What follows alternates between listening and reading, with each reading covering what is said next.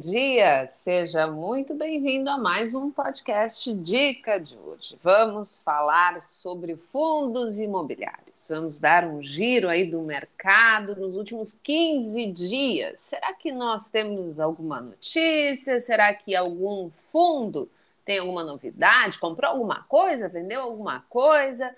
Nós sabemos, obviamente, que o mercado de FIIs não é tão movimentado quanto de ações, não tem tanta notícia, mas tem sempre alguma novidade, justamente sobre essas novidades que nós iremos falar. E claro, você já sabe, nesses dias de conversa sobre fundos imobiliários, o meu parceiro é o Egbert Chaves, analista CNPI, especialista em fundos imobiliários e investimentos aqui e também lá fora. Aliás, que tem tido um desempenho na carteira lá fora bastante positivo. O Daniel falou ontem na monitoria do Small Caps, o pessoal ficou bastante interessado. Ele vai falar sobre isso também.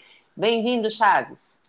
Olá, Patrícia. Olá aí aos amantes dos fundos imobiliários. É, vamos aproveitar esse novo formato, né, falar um pouco sobre as notícias dos fundos imobiliários e pedir também sugestão e opinião, né, se o pessoal gostou desse formato ou se ele quer que volte o formato antigo de falar sobre fundos específicos ou segmentos específicos, ou dá para fazer um, um, mix aí né, desses dois formatos.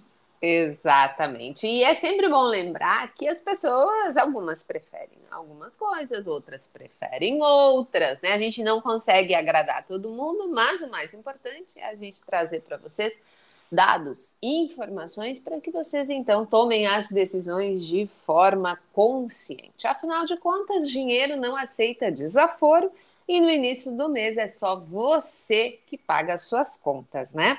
É, não dá para gente... agradar todo mundo e, e, sempre vai ter gente que reclama, né? O negócio é ah, reclamar. Ah, com certeza, não, absolutamente. E isso é em todas as profissões, basicamente. Se você é uh, um vendedor, um médico, um fisioterapeuta, um farmacêutico, seja qual for a sua profissão, um técnico de TI, você sempre vai ter alguém reclamando daquilo que você faz, né?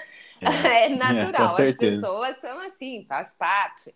Eu acho que o mais importante, e isso vale para qualquer profissão, né? Eu, ao longo de, vou bater aí quase três décadas de mercado de trabalho, tenho consciência de que é muito importante que a gente fixe o olho no objetivo e vá adiante, e vá caminhando. Isso serve para os investimentos também porque se nós prestarmos atenção em pânico, em otimismo demasiado, em notícias todo dia, e abre o home broker, e aí vende porque caiu, aí compra porque subiu, e aí a gente vai ficando cada vez mais maluco, e aí vai deixando de lado uh, o objetivo principal, o foco, né?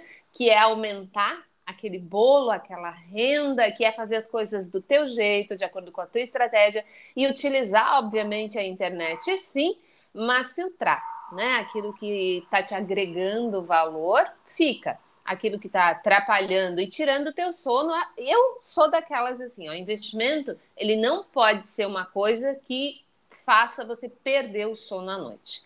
Se ele está fazendo você perder o sono é porque ou você não conhece suficientemente aquele investimento, ou você uhum. fez as coisas erradas, né? ia usar outra expressão, mas deixa para lá. Antes do Egbert fazer então esse giro aí pelos fundos imobiliários, falando do que ele percebeu, do que aconteceu, do que ele acha que vai acontecer também, vamos dar um giro aí pelo pela manhã do mercado financeiro como um todo.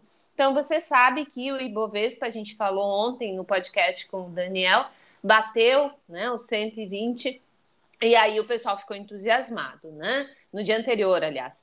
Então o pessoal, poxa, mas então a minha roupa do 100k eu não vou mais usar. Né? Então agora o otimismo está tomando conta. A gente vai perguntar para o Egberto como é que está o IFIX também. Tem a negociação entre Rússia e Ucrânia que está de uma certa forma no radar, mas ainda gerando muita incerteza. Isso mexeu com o preço do petróleo e, claro, você já sabe, se mexe com o petróleo, apesar de que tem reunião da OPEP agora, né? Mexe também com a inflação global. E se tem um receio sobre uma inflação maior, ainda mais considerando que tem aí um aumento gradual dos juros nos Estados Unidos, o Gilberto vai falar se isso é bom ou ruim para o investimento lá, quando se fala em fundos imobiliários, mexe com o índice lá fora também. Então, tem aí a agenda hoje, dados de desemprego do Brasil, tem também resultado nos Estados Unidos, tem ainda o petróleo que continua movimentando com essas novas notícias entre Rússia e Ucrânia, ou seja, tem sim muita notícia, inclusive dizendo que os Estados Unidos pretende liberar um milhão de barris de petróleo das reservas para então dar uma controlada nesse preço e, claro, influenciar também a inflação porque nós não podemos esquecer que a Europa fazia anos, décadas, que não conhecia o que era inflação e hoje o preço dos serviços básicos né, de sobrevivência, como gás, como tantos outros, estão pesando e pesando bastante nas contas das pessoas por lá. e está assustando muita gente e, claro, mexe também com os investimentos. Sobre a Ásia, a, o gigante, né, a segunda maior economia do mundo, a China, ficou abaixo de 50 pontos o PMI, ou seja, a gente sabe que abaixo de 50 já começa a sinalizar aí um processo que pode indicar uma fraqueza um pouco mais prolongada, e claro, não precisa nem falar que isso afeta o mundo inteiro. Por aqui, o governo do Brasil então vai aumentar o salário dos servidores 5%. E claro, você sabe, isso mexe com as contas públicas e se mexe com as contas públicas, mexe com o risco Brasil. Mexendo com o risco Brasil pode mexer com as taxas de outros títulos, inclusive do Tesouro. E aí eu vou perguntar para o Egbert se isso pode vir a influenciar de alguma forma a precificação que é feita dos fundos imobiliários. Dito isso, feito esse giro dos principais momentos né, da manhã de quinta-feira, Egbert, o que, que tu tem para nos falar? Eu acho que dá para começar explicando para o pessoal esse teu desempenho ótimo né, da carteira lá fora. É, a carteira de REITs, eu até comentei ontem no, no Telegram do, do Grupo Internacional, ela valorizou, né? Está valorizando agora em março 8,3%, isso somando é, valorização da, da cotação e dos rendimentos, né? Então isso aí é bastante interessante, visto que o S&P não está é, não, não, não, não, seguiu, né? Então, uhum. quer dizer, a carteira bateu ali o índice S&P é, no mês, né? Está batendo. E a carteira de REIT ela está seguindo bem, né? Como você disse, a, a taxa de a taxa de juros nos Estados Unidos uhum. está em perspectiva de alta, né? Assim como no Brasil. Por quê? Porque a inflação lá está alta. E boa parte dessa inflação uhum.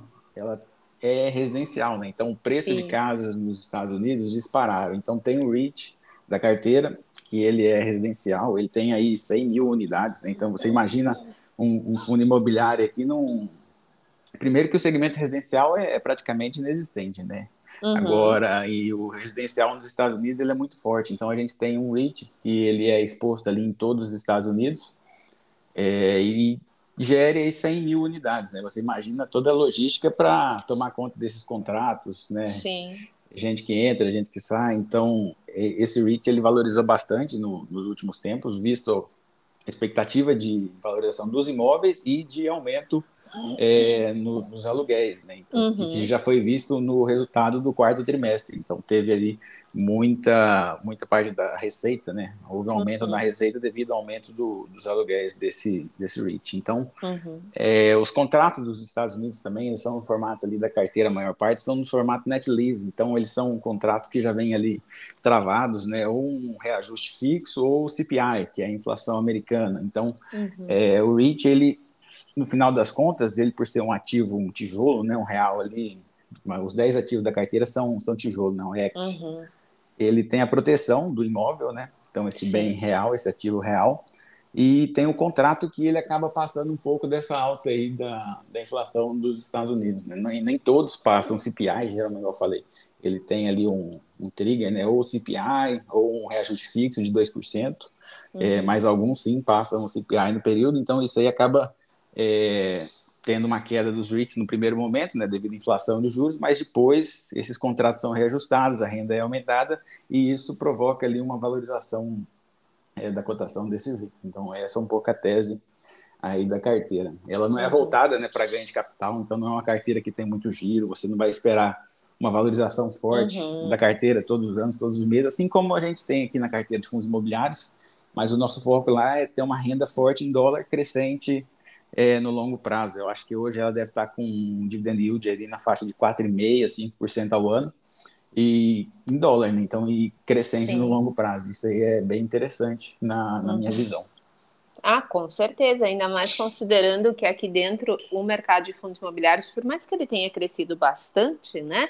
Ele ainda não é tão grande assim. Eu acho que essa diversificação é muito válida. E, claro, se a pessoa não conhece nada sobre o mercado lá fora, lembra que é importante no início contar aí com uma mão, com um apoio, até conseguir entender bem como funciona e aí sim fazer essa diversificação.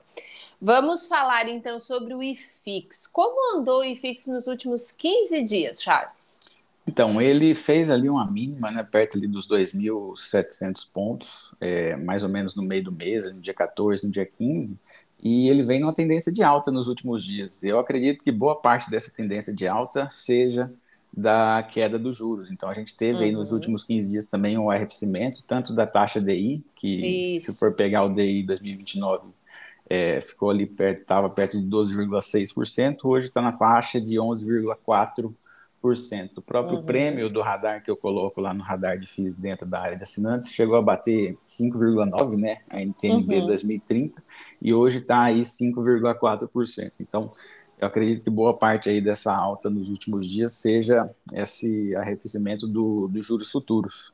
Uhum. E eu acho que tem espaço para mais, né? Então o mercado já viu que a Selic não deve subir tanto, né? O que uhum. também não faz sentido, né? Você jogar uma Selic em 14, 15% por causa da alta do petróleo no exterior, né? Não vai conter inflação. A inflação vai uhum. ter de todo uhum. jeito e você acabar freando mais a economia do que talvez você deveria, né? Então, uhum. é... os juros altos também já vai tá fazendo essa queda no dólar. Então essa uhum. queda no dólar acaba puxando para baixo, né? Outros itens ali do IPCA uhum. e talvez a alta seja compensada de alguma forma. Uhum.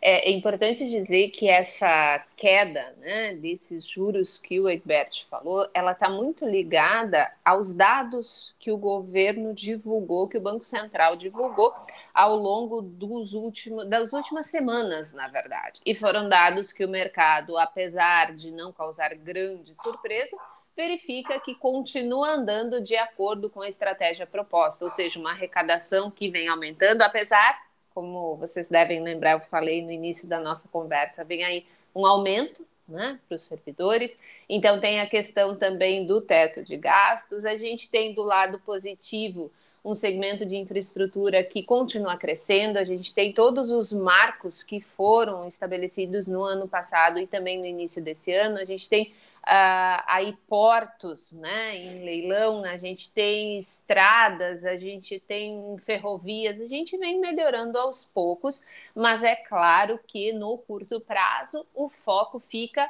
inflação, e aí vem a matéria de jornal. Vai ser difícil colocar a inflação na meta em 2022 e talvez em 2023. Então, a princípio, o Banco Central sinaliza que vamos parar a Selic na casa dos 12, mas aí já aparece algum analista ou algum banco ou algum economista dizendo: opa, mas espera aí, e se não parar nos 12? E se a gente for além? E aí essa incerteza, né, junto com as commodities agrícolas nas alturas e a, a previsão da continuidade, afinal de contas, né, os estoques estão baixos, o mundo dos fertilizantes está uma loucura. A gente fez um podcast sobre uh, uma empresa de fertilizantes, né, que está saindo, saiu na verdade da recuperação judicial. A gente falou bastante sobre isso nessa semana também aqui no podcast. E aí, isso que o Egbert fala de você pensar o IFIX, que tem uma projeção de subir, dado que esses juros eles estão né, perdendo força, a gente vê as taxas do Tesouro reduzindo aí, Será que pode ser que a gente veja um aumento maior nos FIs de tijolos e de repente uma leve correção nos de recebíveis ou tu vê que aumenta tudo sem essa diferenciação? Não, eu acredito que com a queda dos juros, os fundos de tijolos têm aí uma, alta acima dos fundos de papel, visto que também boa parte dos fundos de papel já, já tiveram uma queda né, em relação a 2021. Uhum. E boa parte ali já negocia perto do preço sobre o valor patrimonial, do, do, do valor patrimonial, né, o que dá um PVP próximo de 1. Então, uhum. é, se você pegar o radar, hoje em dia o PVP dos fundos de, de recebíveis está ali em 0,99, né? Então, já está ali bem próximo ao que seria teoricamente uhum. o valor justo né, desses fundos. Mas os fundos de tijolos ainda estão com, com, com deságio grande. Né? Por exemplo, você tem shopping negociando com PVP de 0,8 e lajes corporativas 0,72. Então, uhum. é, numa queda da taxa de juros e alta dos fundos imobiliários, eu vejo aí os fundos de tijolos andando é, mais. Ou seja, seria aquele típico momento de aportar, né? de acumular, né? de usar esse momento para comprar bons ativos que podem vir a se beneficiar então desse movimento de queda, né? Mais ou menos isso? É, a renda variável é assim, né? Quando ninguém quer um ativo, ninguém quer o segmento, é aí que ele mostra as grandes janelas de investimento, né? Então hoje está todo mundo preocupado. Eu vejo, eu vejo alguns grupos de Telegram Tipo assim, o pessoal 100% recebível. Ah, quando a Selic cair, eu vou fazer mudança. Cara, quando Nossa. a Selic cair, já vai ter andado muito já. A gente é. já está vendo. Uma queda, um, um, leve arrefecimento da taxa de juros já fez o IFIX sair de 2,700 para 2,770, né? Então, uhum. subiu 70 pontos aí em 10 dias. Isso que a gente está em trajetória de alta da Selic. Então, você vai esperar a Selic é, estabilizar no patamar para aí começar a cair. Cara, o IFIX já vai estar tá lá em 2.900, 3 mil pontos. Então, não, não, não faz sentido. A janela é. de investimento é agora, é quando ninguém quer. Você começar a comprar, você começar a se expor mais em fundos de tijolos, quando realmente ninguém quer, quando todo mundo está desdenhando desse ativo. Exatamente. É aquele, aquela máxima, né, de repetir aquele lema, colar na geladeira, na porta da geladeira, porque ninguém vence o mercado. Então, tu acreditar que tu consegue operar na mesma velocidade ou que ele não antecipa e que você vai ser mais esperto nessa antecipação, é bem complicado quando se fala de pessoa física, né? Até para os institucionais, para os grandes, exige né, um nível de expertise bastante grande para conseguir fazer esses movimentos, né? Sim. Hum, e Vamos... vieses hum. também, né? Eu acho que a ah, pessoa sim. física é muito enviesada, né? O gestor, o profissional, lógico que tem seus vieses, mas pelo menos ele tem ali gatilhos, né? Tem ferramentas é, ele tem que os critérios, ali a né? recuperação. Né? É, é, ele tem os critérios, tipo, ele não pode passar daquilo ali, ele não Simplesmente pode... achar é... que ah, agora é hora disso. Acorda um certo dia e fala, não, hoje é o dia do tijolo. Não, é, é. eles têm ali as ferramentas para isso. Né? Já pensou esses gestores a abrir o home broker, nossa, caiu, vou vender tudo. Nossa, é. subiu, peraí, vou comprar. Não é pois assim que é. funciona, né? Então tem que ter muito controle, claro, estudar bastante, ter bastante informação, né? E traçar estratégia e seguir e manter. Isso é muito importante. Vamos falar das notícias, então. O que, que nós temos de notícias sobre os fundos imobiliários que você acredita que vale a pena o investidor ficar sabendo?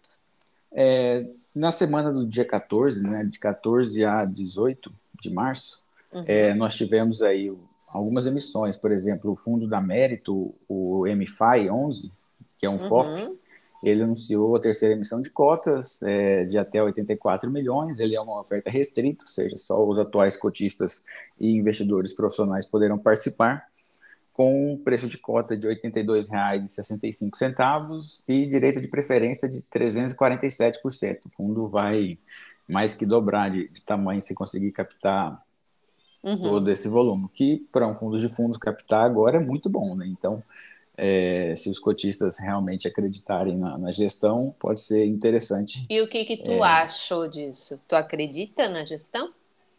Da mérito? É. Não é minha casa de, de, de preferida de gestão de fundos imobiliários, não. Entendi eu, eu gosto de outros fundos de fundos, né? A gente já fez até um podcast aqui falando sobre o uhum. é sobre o HGFF que a gente fez, né? O fundo de fundos da, da Credit Suisse. Eu acho que ele é uma melhor opção aí é, no segmento. Uhum. Muito bem. que mais? Tivemos um fundo de logística, né? O BLMG. Ele uhum. teve um reajuste, né? Das propriedades que fez aí o, o valor patrimonial subir em 3%. Então, é, mesmo com aumento de juros, né? Nos últimos uhum. 12 meses, o fundo teve um aumento do, do seu valor patrimonial. Uhum. 3, Isso mexeu com a cotação dele ou nem soprou? Não, ele ele está sofrendo bastante ainda, não, não mexeu muito na cotação, não. ele uhum. negocia abaixo do, do valor patrimonial e em queda aí nos últimos meses. Uhum. Algum motivo específico para ele estar sofrendo ou é o não, eu mesmo acho que é um dos fundo, outros? Não, é um fundo mais novo, né? Ele não é tão pequeno assim, mas é um fundo mais recente. Eu acho que a base de cotistas não é tão grande e ele tem uma alavancagem, né? Uma alavancagem até um pouco alta, se você for comparar com outros do segmento. Então, pode ser que isso aí acaba afastando um pouquinho é, uhum. os investidores. Mas pelo lado positivo, né, reajustou então 3% e isso mexe com o valor patrimonial. Embora a cota sofrendo, esse PVP ainda continue então abaixo de 1, né? É, exatamente. que mais? O, tivemos o fundo, né, o GRC, ele tinha ali uma tranche para pagar de imóveis, de um imóvel que ele comprou do HGLG, inclusive, da, alugado para lojas americanas em Uberlândia.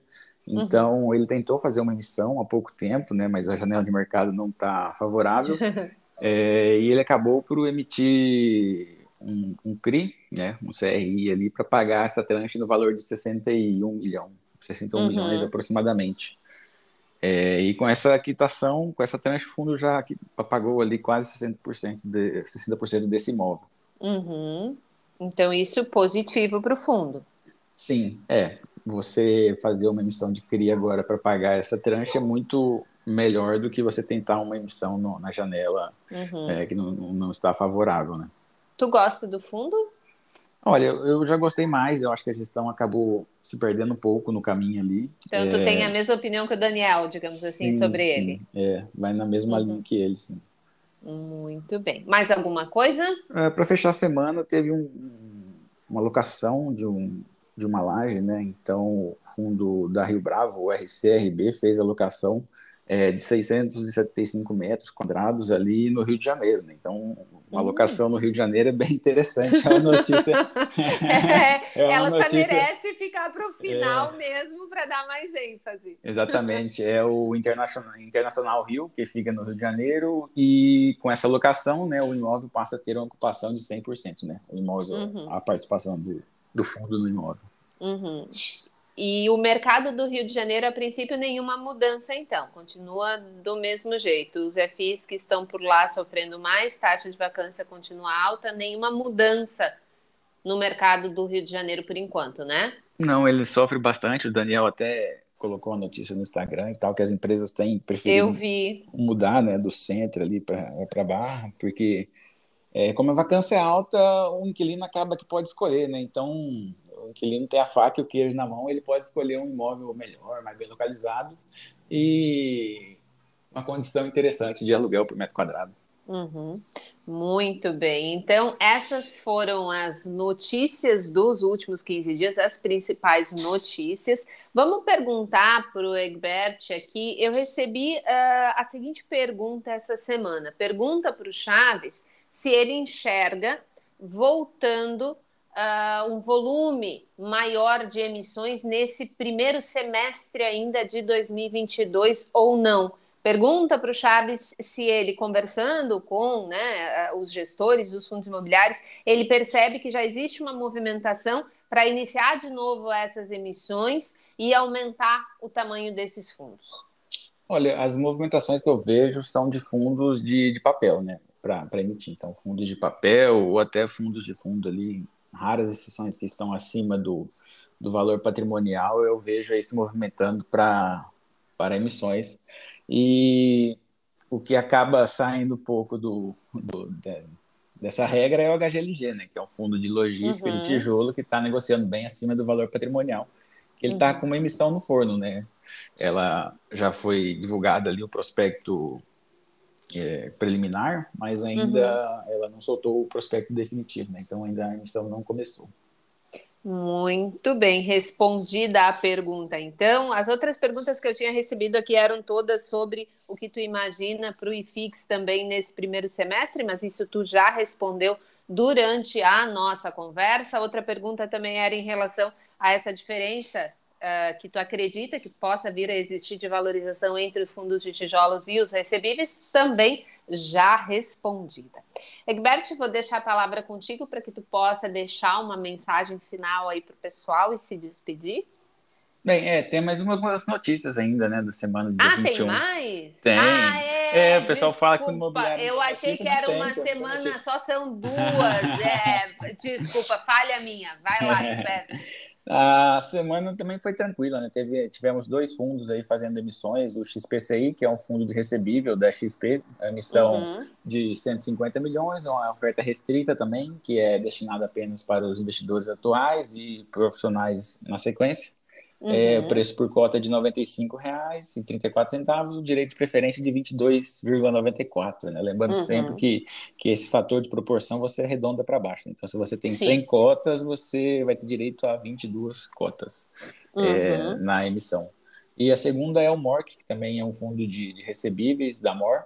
É, já é um fundo pequeno, então não é muito conhecido. É uma uhum. emissão de 50 milhões, CVM 476, né, restrita. Uhum. Preço por cota de 100 reais, direito de preferência de 65%. Tu gosta então, do fundo? Esse MORC não, ele é um fundo pequeno ainda, né? Então você uhum. não, não, consegue ver muita a diretoria. O XPCI eu gosto, é um fundo interessante de crédito ali, um pouco mais, um pouco mais high grade, sim. É interessante, uhum. sim, o fundo. Uhum. Então tu vê com bons olhos a emissão desse primeiro. Sim, porque eu acredito que tem taxa boa, né, agora. Então, você for uhum. pensar que o Tesouro está em alta, né? A taxa de tesouro está em alta e os fundos, os recebíveis, eles são prefixados com prêmio acima desse tesouro. Então, você comprar agora que está mais alta é interessante, visando uhum. aí uma queda, né? No, no, no, médio prazo e a valorização, é, talvez, com a venda, né? Com a marcação Sim. mercado desses títulos. Uhum. E o segundo, então, fundo ainda pequeno, com um pouco histórico, mas uma emissão que vem no sentido, então, de justamente aumentar esse patrimônio, mas tu enxerga uh, o fundo fazendo um bom trabalho, pelo menos por enquanto? Porque quando aparece fundo novo, o pessoal sempre te ouve falar e aí fica bastante interessado. É, eu gosto da casa. A casa tem um fundo de fundos, que é o More 11, é um FOF, né? Uhum. E eu gosto sim bastante ali da, da, de ler os relatórios deles. Eles fazem bastante, fazem um, um, bom giro da carteira, sempre comprando, vendendo e participando das emissões. Eu acho bem interessante o fundo de fundos deles. E acredito que vão fazer sim um, um uma boa gestão desse fundo de recebíveis. Uhum. Então, digamos assim, vale a pena pelo menos dar uma olhada, né? Sim, sim, com certeza. Uhum. Muito bem. Mais alguma notícia? Eu acho que mais duas para fechar aqui. Então, Vai lá. É, falamos bem do, do Rio de Janeiro, agora vamos falar mal, né? O Edgar 11, a Galeria está ali com algumas dificuldades em, em, relação aos seus locatários, então já é um, uma inadimplência recorrente, né? Todo mês eles divulgam ali um fato relevante. É. É, dessa, dessa inadimplência e tudo mais, eles não falam né, o nome do, do locatário, mas eu acredito que seja, provavelmente seja, seja o mesmo, porque os valores são sempre muito próximos. Hum. Uhum. E para fechar, o ONEF, né, que é um fundo imobiliário da Rio Bravo, que tem ali um imóvel, algumas lajes em, no, em um imóvel na região da Faria Lima, uhum. ele reajustou né, um contrato de locação em 29%. Então, nossa. É, você vê aí que o mercado real ele difere do mercado de fundos imobiliários. Né? Então, você vê é, fundos imobiliários de lajes totalmente amassados, enquanto isso no mercado real você vê fundos querendo, é, você vê proprietários pagando 39 mil reais no metro quadrado e recebendo reajustes aí de 30%. Misericórdia. Hum, isso sim é um baita do reajuste. É, com certeza. Meu Deus do céu. Uh, mas enfim, só para o pessoal não achar que a gente só fala, porque essa foi um, eu estava revisando aqui as perguntas e aí o pessoal também questionou o seguinte, Egberto, para não parecer que a gente só fala mal do Rio de Janeiro, né?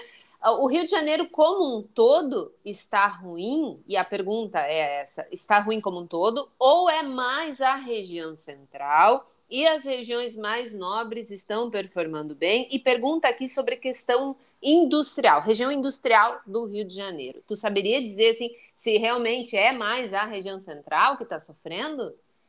O, sim, é a região do centro é que tem a vacância maior, né? O Porto também, que é uma região que tem uma vacância alta, mas é uma região mais nova, então ela ali não, não está tão consolidada, se for pensar no mercado corporativo. É, a região sul ela continua com a vacância baixa, né? mas é também devido à falta de, de, de, imóveis, né? Você não tem ali tantos imóveis disponíveis, né? Tantas lajes, é, muitas lajes corporativas uhum. classe A, por exemplo. Seria Sim. mais aqueles prédios pequenos, né? Aquelas boutiques e, e tudo uhum. mais, geralmente monoinquilino ou no máximo dois, três inquilinos. É, mas sim, a região central é a que mais sofre no, no Rio de Janeiro. E... a parte logística tem uma demanda um pouco diferente, né? Lógico, o Rio de Janeiro é um pouco mais perigoso, é, Uhum. A vacância é um pouco mais alta, mas a, a dinâmica é, é, é, diferente né, para Lages. Uhum. É, então partiria do princípio que ou se faz uma, uma revitalização, digamos assim, nesse, nessa região central, ou então se faz uma migração de fato desses negócios para outras regiões e se constroem mais imóveis, então, para poder abrigar desde que, obviamente, exista um aquecimento da economia, então essas empresas tenham necessidade de locação. Mas isso leva tempo, né? Então, e, é. e aí que a gente fala o famoso comprar vacância, pode ser muito perigoso, né? Então, esse risco precisa ser muito bem calculado. Perguntaram aqui, Egbert, e aí sim a gente pode uh, agendar um outro podcast para falar sobre isso que perguntaram por que, que o Egbert nunca fala de FIs de infra. Do FII-infra? É. É, é e... okay. Não, pode, pode, pode É, por que, que ele nunca fala? E aí ele pergunta se existe alguma indicação dentro do Dica de hoje. É, ele é um mercado novo, né? O FII-infra, ele é um fundo fechado, né, negociado na Bolsa de Valores, que investe em debêntures incentivadas. Né? Então, Isso. uma boa análise é o nosso fundo imobiliário de papel, né, que investe em instrumentos de renda fixa, o CRI. O FIINFRA, uhum. ele é um fundo fechado, negociado na Bolsa de Valores, que investe em debêntures incentivadas. Né? Então, você tem aí, eu tenho, coloquei uma tabela no, no Instagram, você tem ali uns sete fundos, uns sete uhum. FIINFRAs, que, que tem ali um volume interessante de negociação, e, mas é muito pouco. Então você tem o BDIF do BTG, o BDIB do Inter, o e CPTI, a maior parte deles é para investidor qualificado também, tem não, isso, né? então, né? o FIINFRA não, ele é para investidor geral, né? Uhum. Agora, o FIP-IE, esse sim, eh, ele investe em empresas, né, para investidor qualificado. Então, ele uhum. investe em, por exemplo, é, em sociedades de, de SPEs ou, ou, ou, empresas de geração de energia, transmissão. Isso. Então, são projetos é, de infraestrutura diretamente, né? O uhum. equity. É, o FII Infra não. O FII Infra ele investe em dívida e uhum. ele é para investidor geral. E assim, esse sim é um, é um produto interessante para a diversificação é, do seu portfólio. Ali. Se você investe, se você já gosta né, do produto de debêntures incentivadas, se investe individualmente ou através do, dos fundos multimercados, o FIINFRA eu acho ser uma melhor opção, porque uhum. você consegue, através de uma cota né, de 100 reais, que é a maior parte desses fundos né, ali perto de 100 reais, investir ali já em 20 debêntures, 10 debêntures e com o gestor é, acompanhando uhum. acompanhando essas demências. E ainda tem é, vantagem do mercado de bolsa, né? Então você consegue comprar ainda é, fundos FIINFRAs né, abaixo do, do valor patrimonial, enquanto que um fundo aberto, você aqueles fundos com resgate e investimento, né, uhum. tradicional da, da, do seu home broker, você sempre vai comprar ali no valor de no, no valor patrimonial, né? Então Sim. você tem essa vantagem ali de comprar é, o fundo com a taxa maior do que o fundo tem na, no, no, valor patrimonial.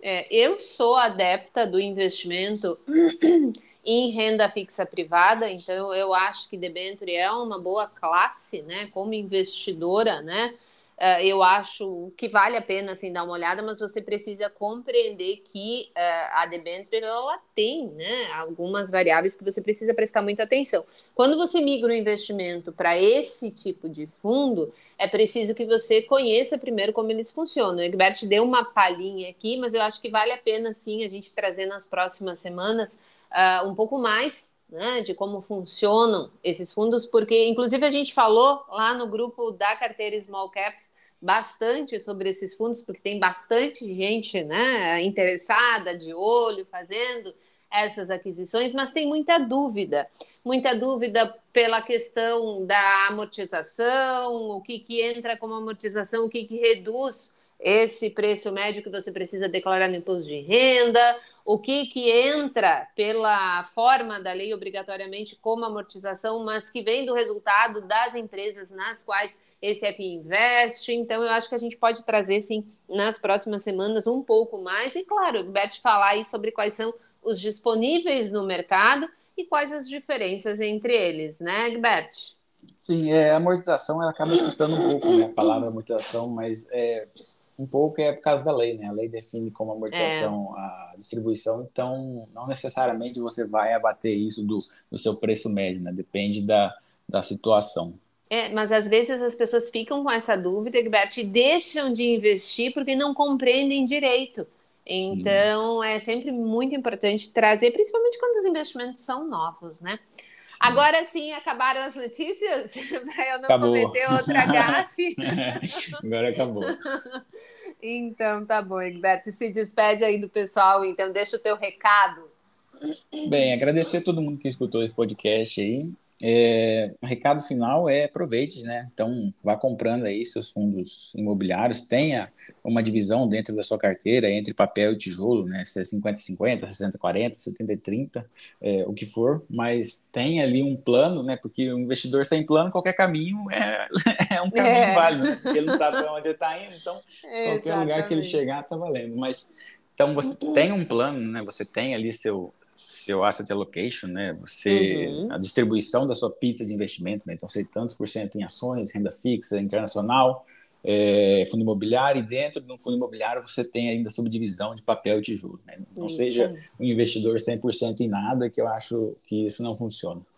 Exatamente, diversificação é importante, lembrando que, claro, pulverização não é diversificação, tu precisa ter na tua carteira o quanto tu consegue cuidar e monitorar e gerenciar. Ou então, claro, você sendo assinante aqui do Dica de hoje, você tem acesso às carteiras e os relatórios e você vai seguindo, então, né, a ordem aqui dos analistas de comprar ou vender esses ativos. Egbert, muito obrigada pela companhia, pela gentileza, pelos conhecimentos. Agradeço aqui a tua companhia nesse podcast, onde a gente falou sobre vários assuntos diferentes. A gente vai trazer então para vocês nas próximas semanas esse assunto dos FIs de infra que tem bastante gente interessada e é normal, né? Quando, os, quando alguém importante começa a falar sobre o assunto, mais gente começa a querer saber e isso é ótimo, né? O que não é legal é você investir de primeira sem saber do que se trata, só porque alguém importante falou alguma coisa sobre aquele investimento. Uh, alguém importante como o Egbert, por exemplo, porque o Egbert já está se tornando um grande nome quando se fala em fundos imobiliários. Já te chamaram aqui, inclusive, de enciclopédia dos fundos imobiliários, sabia? é, o pessoal gosta, né? o que é um elogio, né?